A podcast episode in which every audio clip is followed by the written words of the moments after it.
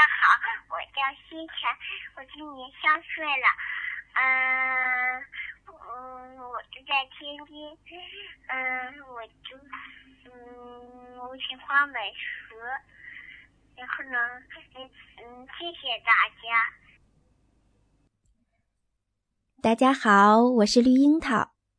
刚才我们听到的是施逸晨小朋友发来的语音留言。他才只有三岁，可是说起话来呀，老练沉稳，结构还很完整。你看，他在一开始说“大家好”，问好之后呢，开始做自我介绍了。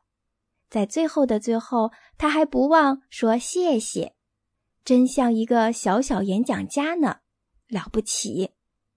那在这里，绿樱桃也欢迎所有小朋友都来和我们互动。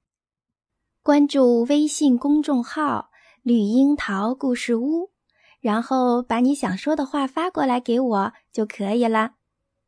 好，开始听今天的故事吧。我想有个弟弟。孵小鸡的时候是全鸡舍最盛大的节日。看到一只只毛茸茸的小宝贝破壳而出。鸡爸爸、鸡妈妈们高兴得眉开眼笑，他们给宝贝们喂好吃的，又是抱，又是扛，又是逗他们开心，忙得不亦乐乎。小宝贝们趁机撒娇、耍赖、哭闹，到处洋溢着幸福和欢乐。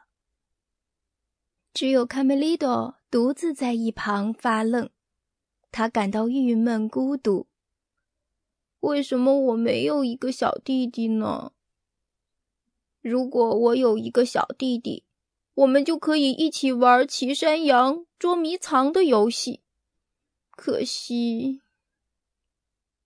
嗨，柯西斯，你能把你的小弟弟借给我玩一会儿吗？哦，不行，怎么可能？这是我的小弟弟。卡梅利多遭到了拒绝。他失望的大喊：“我也要一个小弟弟！”妈妈、爸爸，怎样才能生个孩子？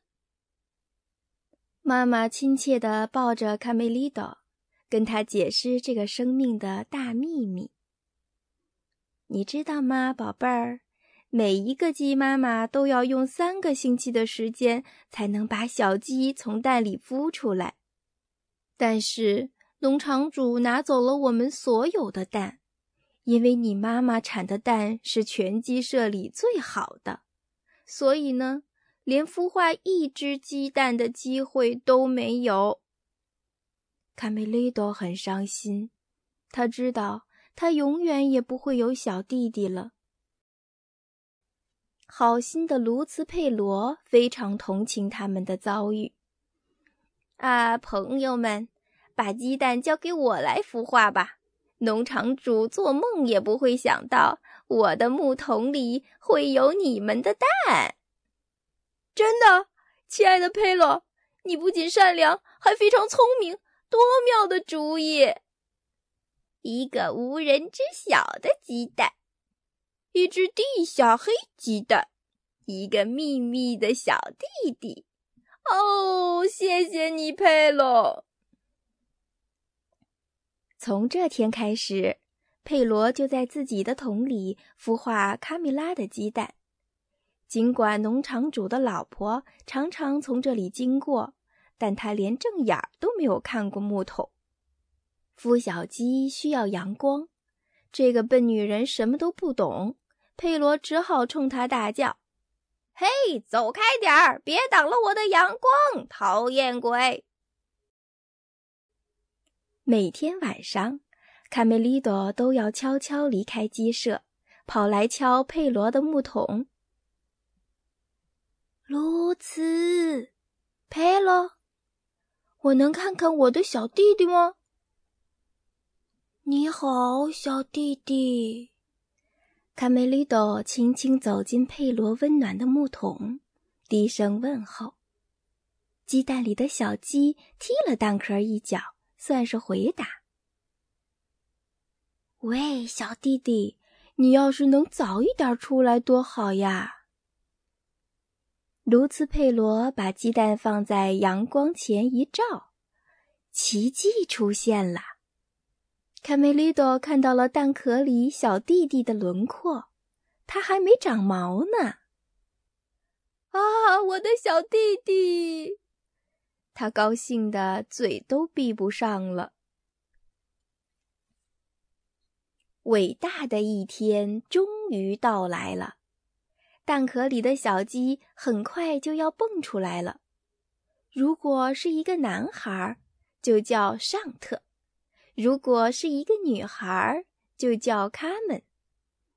在小伙伴贝里奥的陪伴下，卡梅利多忙了起来。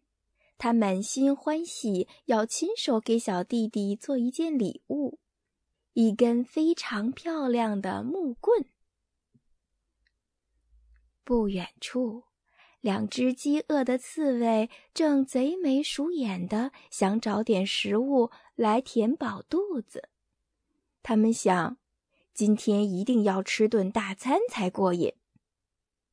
小刺猬的肚子饿得咕咕直叫。哥哥拉着他向附近的鸡舍跑去。鸡舍边，佩罗正向朋友们表演精彩的耍棍绝技。怎么样啊？佩服吧，小伙子们！太棒了，太棒了！突然，卡梅利多发现，两只刺猬正抛着玩的是……哦，我的小弟弟！快看，他们偷了我的小弟弟！卡梅利多愤怒的拿起棍子，立即追了出去。我抄近路，从田地过去。贝里奥喊道：“我从森林过去，拦住他们。要小心，刺猬很狡猾的。”佩罗一再叮嘱。砰！蛋壳裂开了。当卡梅利多举着棍子赶到时，两只刺猬已经跑远。哦，我的小弟弟！天哪，她是一个女孩。算了吧，有个妹妹也不错，我应该高兴才是。放下木棍，卡门。这可不是给一个小姑娘的玩具。咯咯咯咯，哎呦！好吧，拿好了你的木棍。我们只有渡过这条河，才能回到家。来，跟我走。卡梅利多把木棍儿支在水里，想要撑过去，可是咔嚓一声，木棍儿断了。而他们，咯咯咯咯。撑着木棍儿跳了过去。哥哥，哥哥，你饿了吧？好吧，跟我来，我找找看有什么吃的。看，这儿有一个苹果，正等着我们呢。卡门，你喜欢吃苹果吗？卡梅利多正要去拿苹果，砰的一声，陷阱套住了这个冒失鬼。他们还以为哥哥在开玩笑，咯咯咯咯的笑了起来。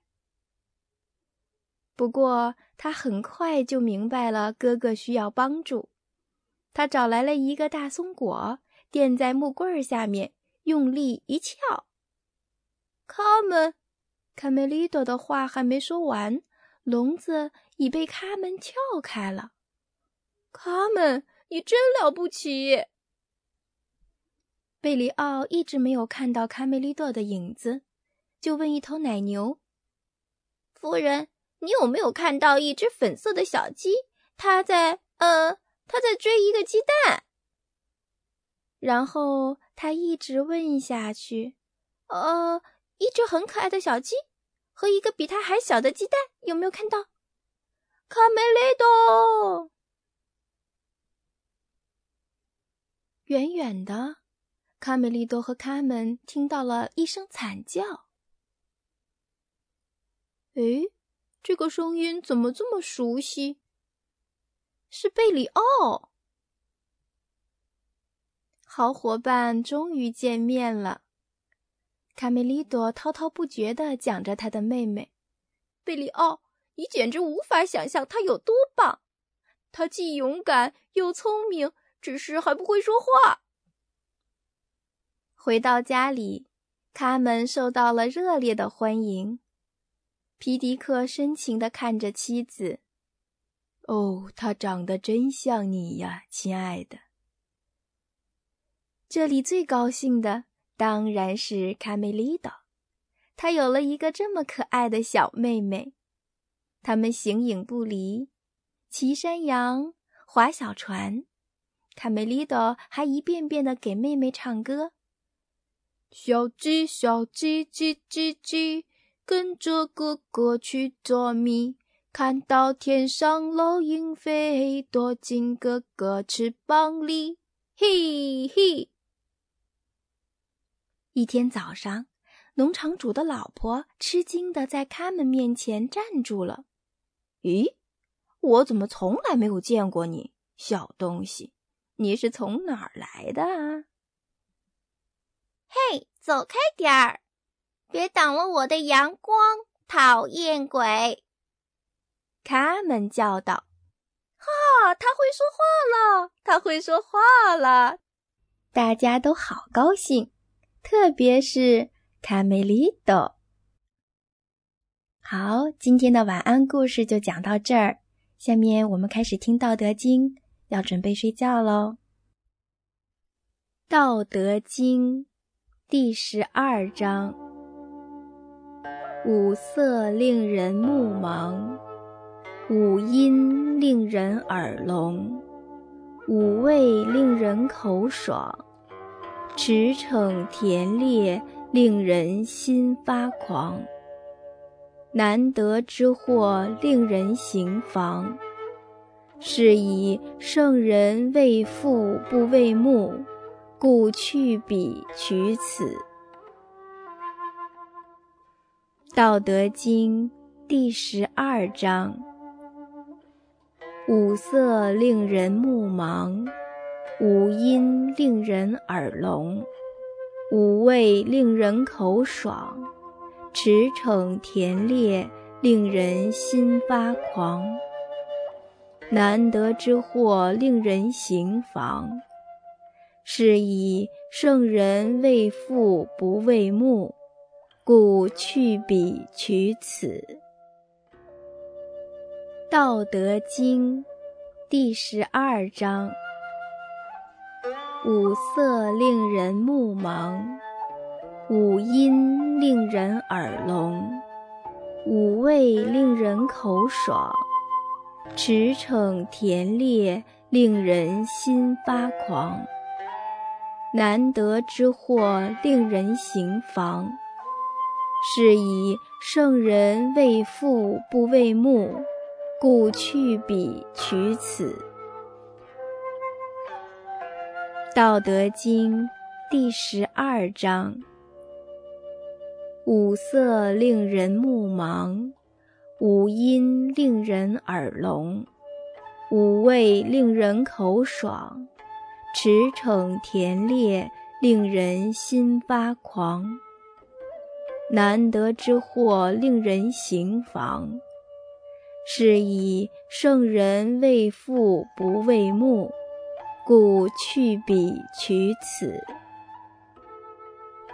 道德经》第十二章：五色令人目盲。